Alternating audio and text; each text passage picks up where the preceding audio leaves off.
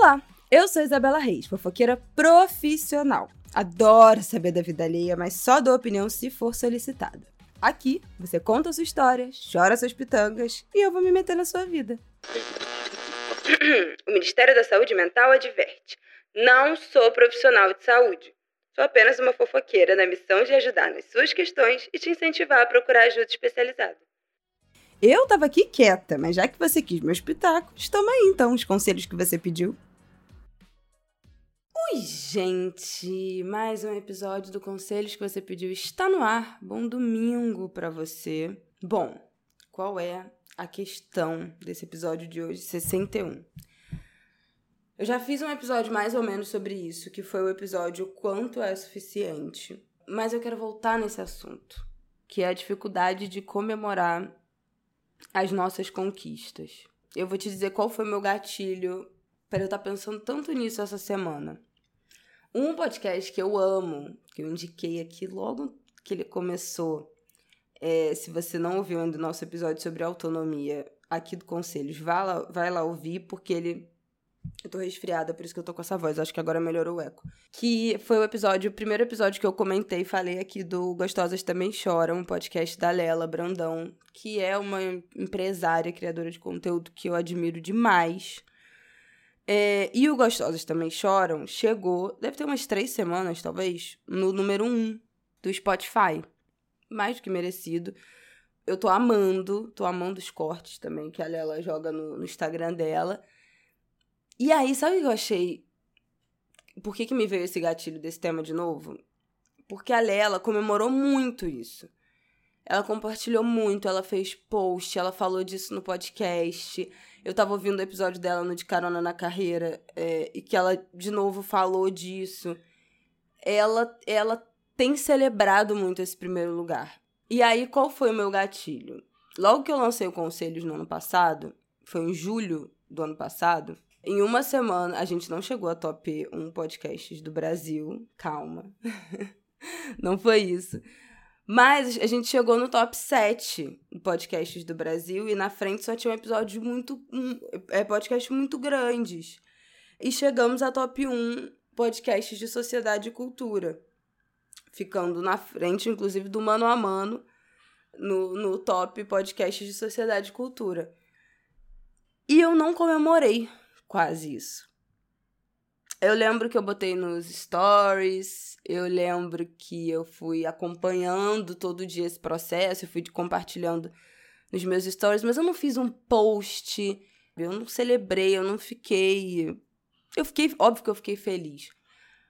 Mas vendo a comemoração, a alegria da Lela de ter chegado ao número um, eu fiquei muito pensando, tipo, cara, por que, que eu não consegui ficar feliz assim? Por que, que eu nunca. Na verdade. E assim, esse foi só o a ponta do iceberg, né? O gatilho desse pensamento. Mas é uma coisa muito recorrente. Eu já tinha falado disso aqui no, no episódio Quanto é Suficiente. Que é essa sensação de que nada que eu faço é suficientemente bom. Mas é impressionante. Esse episódio deve ter, ó. Deixa eu ver quanto tempo. Ele é de 16 de abril. Portanto, tem seis meses. E é muito impressionante como eu continuo dando de cara na mesma parede. E isso, assim, é muito transparente para mim, porque, por exemplo, eu sou chamada para participar de eventos, de mesas, de debates, de palestras. Eu nunca posto no feed. E tem uma diferença, eu sei que é patético, mas tem uma diferença entre você postar nos stories e você colocar aquilo ali no feed permanentemente. Eu tenho uma, desde sempre, eu tenho uma uma hierarquia que o feed são as coisas realmente importantes, sabe? São realmente conquistas muito importantes, são marcos muito importantes, são imagens e textos muito importantes para mim. E nos stories são as coisas que que não tem esse mesmo lugar de importância. E aí, por que, que eu nunca coloco essas coisas que são tão importantes no lugar devido de importância? Por que, que eu não comemorei quando o Conselhos fez top 1 Sociedade e Cultura top 7 podcasts do Brasil na primeira semana que a gente estreou. Por que, que eu não comemorei o fato do Ango de Grilo ter 2 milhões de. Ah! A gente acabou de fazer um milhão, um milhão de reproduções. Pronto. Eu, esse eu vou comemorar. Eu acabei de entrar aqui nos meus dados e fizemos um milhão de reproduções no Conselhos. E esse domingo eu estarei comemorando. Você que está ouvindo esse podcast no domingo ou na segunda, por favor, comemore comigo. Mas isso definitivamente passaria batido se eu não estivesse gravando esse episódio hoje. É, como passou batido os 2 milhões de reproduções do Angu de Grilo, que é um podcast difícil de ouvir, eu sei que é difícil, por isso eu deveria comemorar tanto que tem 2 milhões de reproduções de um podcast de notícia, feito de forma independente, e ainda assim eu não consigo comemorar. E é muito impressionante, assim, como as minhas conquistas profissionais são reduzidas, são diminuídas, são minimizadas por mim mesma. Eu acho muito triste. É, eu fico triste quando eu percebo isso, de verdade. Que eu continuo fazendo isso comigo, porque eu acho muito injusto, mas realmente não tá no meu HD. E aí vocês me perguntam, mas Isabela, você não tem autoestima intelectual? Você não é tão segura do que você faz, do seu trabalho. Eu sou, eu me acho capaz de fazer isso tudo. Não, cara, não é uma questão do tipo assim, fui convidada para fazer uma coisa e aí eu não acho que eu fui bem e aí por isso eu não comemoro, por isso eu não compartilho. Não é isso. É só que eu acho que nunca é grande o suficiente, nunca é importante o suficiente que que cara, eu não sei explicar, gente. Eu não sei explicar. Eu hoje tô num episódio aqui desabafo e eu estou digitando no Google excesso de autocrítica, porque eu sinto que eu sou a minha maior inimiga, muitas vezes. Aham, sinais de que você é muito crítico. Vamos lá. 10 sinais que você é muito autocrítico. Você tem muita dificuldade para aceitar elogios. Isso eu acho que foi uma coisa que eu melhorei. Eu ainda fico constrangida, mas eu fico feliz, especialmente quando são elogios relacionados ao meu trabalho. Para mim são os melhores elogios que eu posso receber. Número 2. Está sempre se desculpando por alguma coisa? Não. Inclusive, minha grande dificuldade é me desculpar por coisas. Tem medo de expressar sua opinião em conversas profissionais ou mesmo entre amigos e familiares? Não. Você se apega aos seus erros e fica os remoendo mesmo após a situação já ter acabado? Sim. Busca perfeccionismo e prefere nem começar ou desistir enquanto não encontra a solução perfeita? Sim. E eu já falei disso aqui. É, como eu deixei de fazer, de, de fazer muitas coisas, é, até profissionais, porque eu nunca achava que era o momento certo. Porque sempre dava para ficar melhor. E é por isso que hoje em dia eu lanço as minhas coisas meio de qualquer jeito, mesmo, né? Porque eu preciso desse impulso, senão nunca mais vai sair. E isso é um problema, tá? Não me orgulho disso. Isso me atrapalha muito. E essa falta de capacidade de planejar, de ter um pensamento estratégico, é uma coisa muito ruim quando você é autônomo e, e você tem seus próprios projetos. Mas eu ainda não encontrei o meio termo entre planejar essa estratégia, me preparar com calma e ainda assim lançar as coisas com qualidade, ou então lançar de qualquer jeito, mas pelo menos começar. Esse é o meio termo que eu ainda não consegui chegar. Você logo se culpa quando enfrenta resultados negativos, não chega a realmente considerar a influência de circunstâncias externas sobre as quais não tem controle. Sim. 7. Evita se arriscar ou tentar coisas novas, pois já presume que irá falhar. É, esse é o meu minha síndrome da impostora do momento com o livro, né? Eu acho que eu já falei no Pepe Cansada isso, que, que Bruno, meu agente, fica me pressionando. Pra... Coitado, não fica me pressionando, né? Ele fica me incentivando a escrever um livro e eu tenho um bloqueio porque eu não me acho capaz. Não acho que eu tenho nada de, de bom para dividir. Mas, mas vai sair, eu tô vencendo isso. Oito. Frequentemente se compara aos outros e tende. Aliás, se alguém de, de editora estiver me ouvindo, manda um e-mail pro Bruno. Eu quero fechar esse livro, vamos, gente. 8. Frequentemente se compara aos outros e tende a se sentir inferior. Puta que pariu, esse é meu top 1. Esta, este é o meu top 1. É absurdo o quanto eu me comparo com outras pessoas. Eu já falei isso aqui. Pessoas que fazem é, o que, mais ou menos o que eu faço, né? Que estão na internet, no, em podcast e tal, é dobro de tempo que eu tô. E aí, obviamente, estão em lugares maiores. Ou pessoas que têm 10 anos a mais que eu, e aí também, obviamente, né, tiveram mais tempo de estrada e conquistaram coisas maiores. Mas é muito impressionante, assim, como eu fico nesse lugar de, de comparação e me colocando para baixo e argumentando comigo mesmo e não deixando isso me vencer, mas é um gasto, um custo emocional muito grande esse lugar de você ficar duelando com, com você mesmo e se convencendo de que aquilo que você faz é, é bom. Ou está bom nesse momento, está suficiente nesse momento.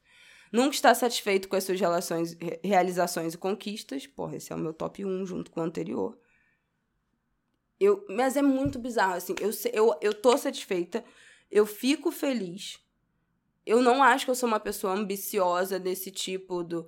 Ai, ah, eu quero ter um milhão de seguidores, eu quero ter um milhão de plays, eu quero ter uma audiência de 500 mil pessoas. Eu não tenho esse tipo de ambição. Então, eu realmente fico feliz com essas conquistas. Mas eu acho que é nada demais. Então, assim, ah, eu realmente fico feliz, acho muito maneiro mas não a ponto de compartilhar, porque eu acho que, tipo assim, pô, tem tanta gente fazendo coisa mais legal, qual é a importância disso que eu tô fazendo, entendeu? Por que, que eu vou compartilhar isso? Por que, que eu vou compartilhar essa conquista se já tem um monte de gente fazendo um monte de coisa mais legal do que, do que, eu, que eu tô fazendo, sabe? A minha sensação é que no ranking de coisas que as pessoas estão fazendo no universo, o que eu estou fazendo é muito desimportante. Por mais que para mim seja muito importante. Deu para entender? Tá muito confuso? 10. Você tem a sensação de que está sempre atrasado em relação aos demais e não consegue dar conta de tudo que precisa saber ou fazer. Porra, essa aí é foda!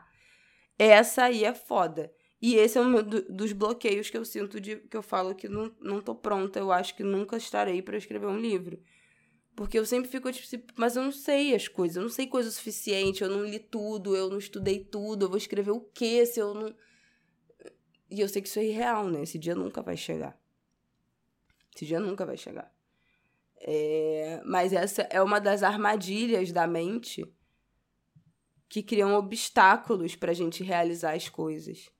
E é, gente, juro, é muito assustador para mim e muito difícil de lidar como uma pessoa que tem autoestima, que acha que as coisas que faz são legais, são importantes, ao mesmo tempo não consegue se sentir realizada e satisfeita e achar as suas conquistas importantes. Isso para mim é uma dicotomia muito difícil de lidar. Eu não sei se alguém que tá me ouvindo tem essa sensação, essa dificuldade extrema de compartilhar as conquistas, de enxergar de fato coisas que você conquistou como conquistas, porque eu acho que nem isso eu enxergo. Eu compartilho com as minhas amigas, ou elas descobrem por outras pessoas. E elas ficam, caralho, por que, que você não me contou que você foi no lugar tal? Porra, esse projeto tal, você não falou nada. Eu, ah, amigo, ah, legal, é, é, é, é. E, tipo assim, todo mundo em volta de mim fica mais feliz do que eu. E eu só queria ficar feliz também, sabe? Ficar fe tão feliz quanto as pessoas que estão vendo. E por isso eu achei incrível, por isso que eu acho que essa história da Lela me deu esse gatilho porque eu achei incrível o quanto ela comemorou isso, sabe? O quanto ela dividiu, o quanto ela falou e repetiu, o quanto ela tá vivendo essa essa ou quanto ela viveu, né? Mas o quanto ela viveu essa felicidade dessa conquista, a alegria dessa conquista que para ela, segundo ela, foi inesperada. Para mim é muito fora do que existe na minha cabeça e no meu modo de viver conseguir comemorar as conquistas, as coisas que a gente faz que são incríveis. Então, é isso. É muito ruim, gente. Não tenho solução. Eu acho que esse programa é só um desabafo, na verdade. eu consigo ter esse sentimento de orgulho de mim e de felicidade em outras áreas da minha vida, né? Quando eu tenho uma atitude acolhedora com meu filho, mesmo no momento de, de crise, de raiva, de estresse nosso, na hora eu falo: caraca, eu consegui. Quando eu consigo ter uma conversa difícil com alguém, é, com meu marido, ter uma DR de forma respeitosa, uma conversa legal, eu penso: caraca, consegui sabe? Isso é muito difícil para mim eu conseguir. Mas quando a gente está falando de conquistas profissionais, é um poço sem fundo. É isso, né? Materia. Eu vou encaminhar esse episódio para minha terapeuta. Eu tenho pauta, né? Para minha sessão de terapia dessa semana. Gente, não tem solução. Aguardo palavras de identificação de vocês. Queria que ninguém se identificasse com isso, né? Porque que merda se identificar com esse sentimento.